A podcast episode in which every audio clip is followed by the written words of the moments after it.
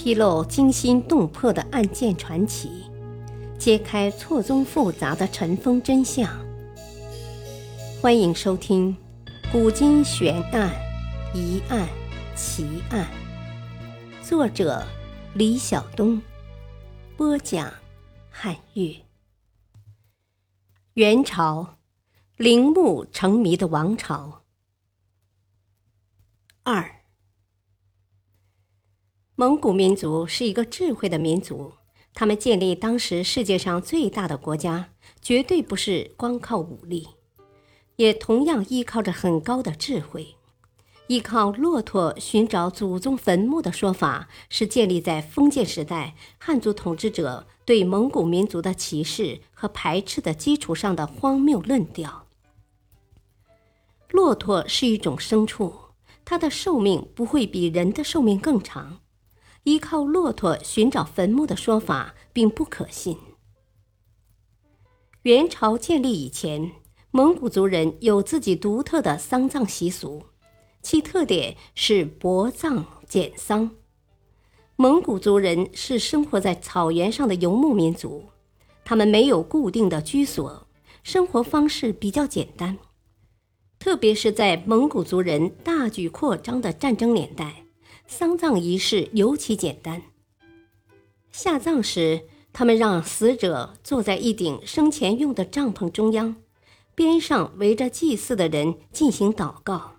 随葬的有马匹、弓箭和摆放着肉乳的桌子，最后放入土中，目的是死者到另一个世界生活时有帐篷住、有马骑、有肉乳吃。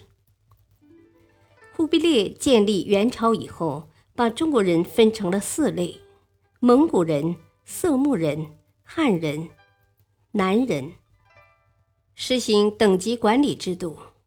文化风俗在一开始都互相区别，但是随着社会的发展，蒙古族人和汉族人的文化开始互相融合，渐渐受到汉族丧葬习俗的熏染。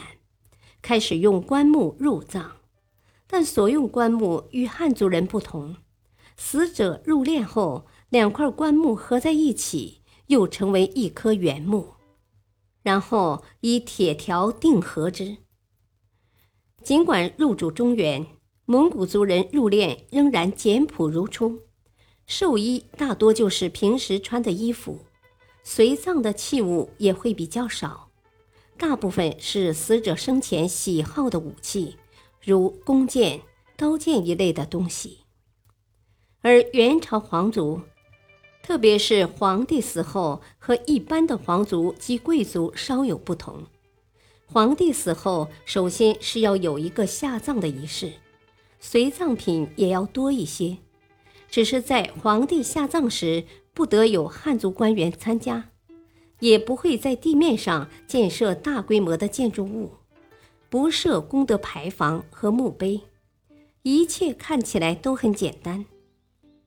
另外，为了不留下可以让盗墓贼发现的线索和痕迹，有关元朝皇帝下葬地点，史书记载也少得可怜，以至于让人感到元朝不存在皇帝陵墓。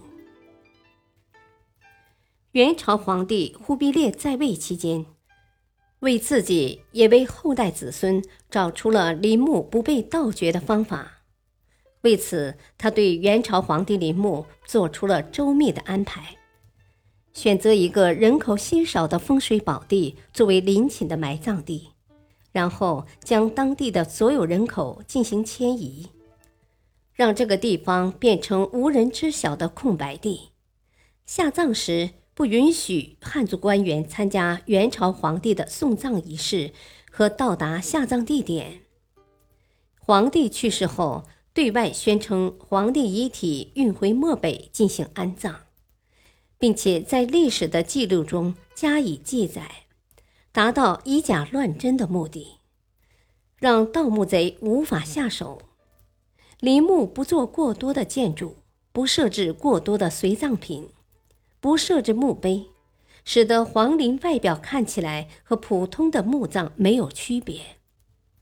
在记录皇陵时，只记录蒙古族贵族和皇族清楚的地名，让外人很难察觉一切都是精心策划的骗局。记录的不完整和有意编造，使得元朝这个汉族以外的朝代越来越蒙上了神秘的面纱。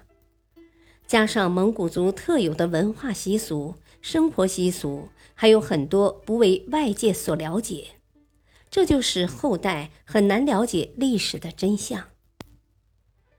元朝这种隐迹的丧葬习俗，确实在反盗墓方面发挥了重要的作用。毕竟陵墓所在地都找不到，就更不用说盗墓了。历史话外音：元朝，中国历史上面积最大的皇朝。蒙古族人聪明的防盗墓技术，使得人们遍寻这广大的国土，也没找到元朝君王们的陵墓。相信有朝一日。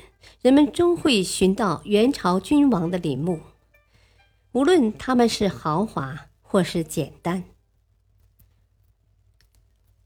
感谢收听，下期播讲第十八章文化谜团备案。敬请收听，再会。